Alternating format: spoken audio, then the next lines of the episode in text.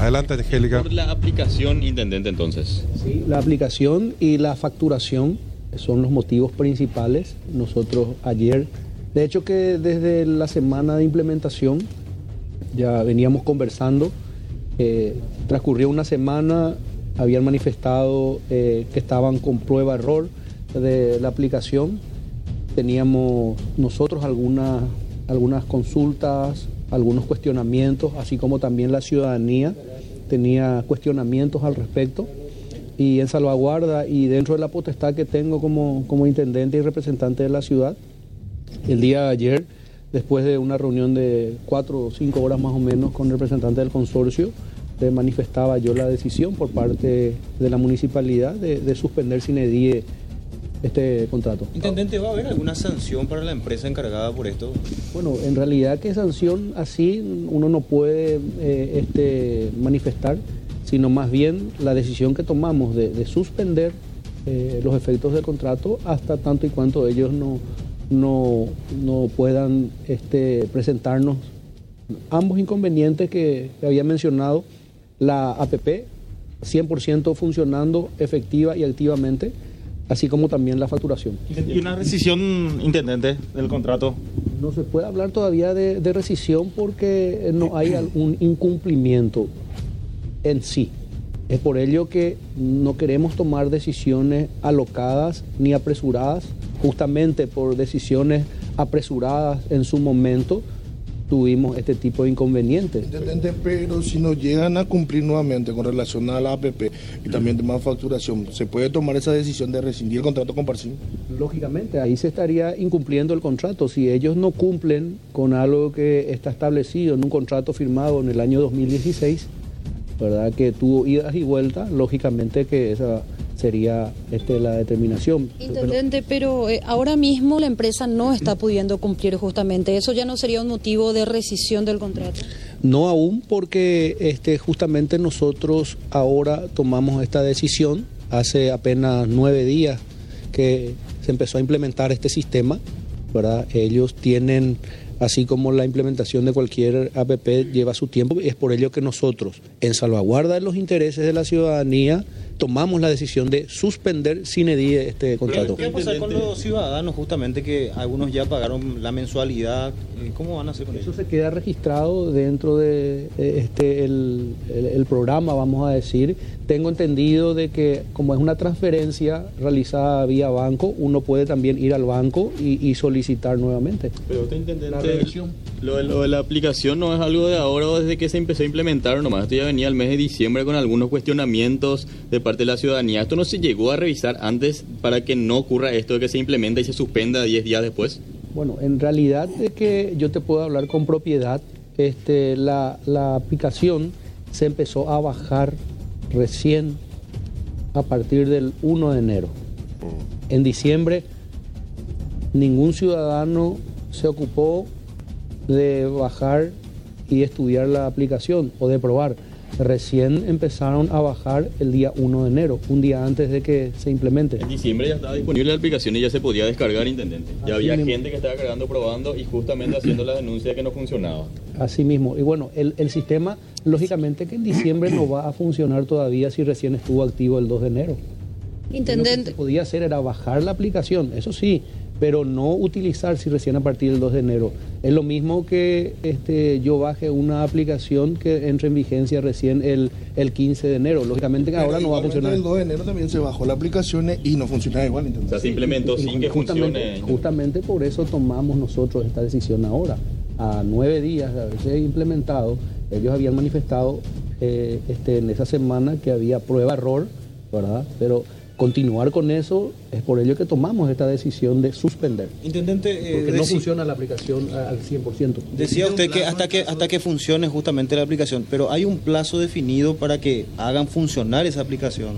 Bueno, ellos se comprometieron de que eh, este, estaban prácticamente culminando, ¿verdad? Nosotros por eso so- tomamos la decisión de no implementar este, este sistema hasta tanto y cuando no esté efectiva. Lógicamente que transcurrido un tiempo, que lo vamos a conversar nosotros eh, internamente, este, vamos a tomar la decisión que tengamos que tomar. ¿Qué Los pasará con los cuidacoches. 103 cuidacoches? Los cuidacoches van a seguir eh, este, formando parte, eso también ayer conversábamos, ellos van a seguir formando parte del consorcio. Y los que siguen informales y volverían a esas zonas que ya están anunciando justamente ahora. Nosotros vamos a tomar intervención ahí con este, la Policía Municipal de Tránsito, la Policía Municipal de Vigilancia, como de hecho que lo, lo venimos haciendo ya desde hace un tiempo. Intendente, volviendo al tema de los, eh, de los usuarios que pagaron paquetes mensuales, cada uno deberá gestionar el reembolso con su banco. Usted entenderá también que eso es a veces bastante complicado, lo de eh, revertir una transferencia. En eso no se habló porque hay paquetes de 250 mil, 500 mil guaraníes. No, no, no, eso no, no conversamos nosotros, eh, nosotros más bien conversamos sobre la problemática que hoy en día tenemos, ¿verdad? Eso ya, este, a lo mejor conversamos en el, en el transcurso del, del- de los días, ¿verdad? A medida como se va este, eh, desarrollando este tipo de situación. Esta es una decisión que ya se tomó ayer, nos dijo Intendente. ¿Ustedes venían analizando ya durante esta semana de implementación o se da porque hoy va a ser la sesión de la Comisión Permanente de la Junta y se hablaba ya de pedir la suspensión allí? En primer lugar, quiero aclararte, ¿verdad? para tu manejo de información, este, la comisión permanente no puede tomar ninguna decisión. A lo mejor, mm, yo no sé, no tengo la bola de cristal para saber si es que eh, se iba a presentar o no eso. Se iba a presentar, no tomar la decisión, se iba a Bueno. presentar la solicitud de ¿Qui- suspensión. ¿Quién, quién iba a presentar? Concejal Álvaro Grau. Él no puede presentar porque él no es miembro de la comisión permanente. Error. Lo que hoy se iba a hacer en la comisión permanente era justamente la convocatoria al representante del consorcio y había un cuestionario. Y te puedo adelantar, pueden ir ahora a la sesión y van a saber cuál era el cuestionario. En primer lugar, este, el- la explicación sobre el- la problemática de la APP. En segundo lugar, el tema de facturación. Y en, tercer lugar, eh, el tema de la, de la comunicación, cómo ellos eh, trabajaron en la comunicación para dar a conocer en la ciudadanía. Esos eran los puntos establecidos para el día de hoy. Te vuelvo a reiterar, para tu manejo, la comisión permanente no puede solicitar absolutamente nada y no se toma decisiones en la comisión permanente. Se, puede ingresar y solamente un miembro de la comisión per- permanente puede ingresar pedidos. Y ese pedido se deriva a la sesión ordinaria en donde la decisión toman los 24 concejales y recién el 24 de enero vuelven este, a sesionar en forma ordinaria los concejales. O sea que es una mentira, falso de toda falsedad, de que en teoría yo tomé la decisión ayer porque hoy eso se iba a presentar y se iba a aprobar en la Junta. Vuelvo a retirar, la comisión permanente no puede aprobar absolutamente nada, puede dar ingreso y solamente el que forma parte de la comisión permanente puede dar ingreso. Podrían llamar también a sesión extra en, la comisión permanente para tratar esos puntos. Sí, podría ser, podría ser este, una sesión extraordinaria llamar, pero eso no se convoca así, así porque sí nomás. Si se, subsana to- si se subsanan todos estos errores, si la empresa finalmente corrige los errores en la aplicación y en la emisión de factura, regirá el estacionamiento tarifado. Es decir, eso no se va a cancelar, no se va a suspender ni nada de manera definitiva, intendente. Eh, la mu- ¿El municipio se sigue ratificando la necesidad de un estacionamiento?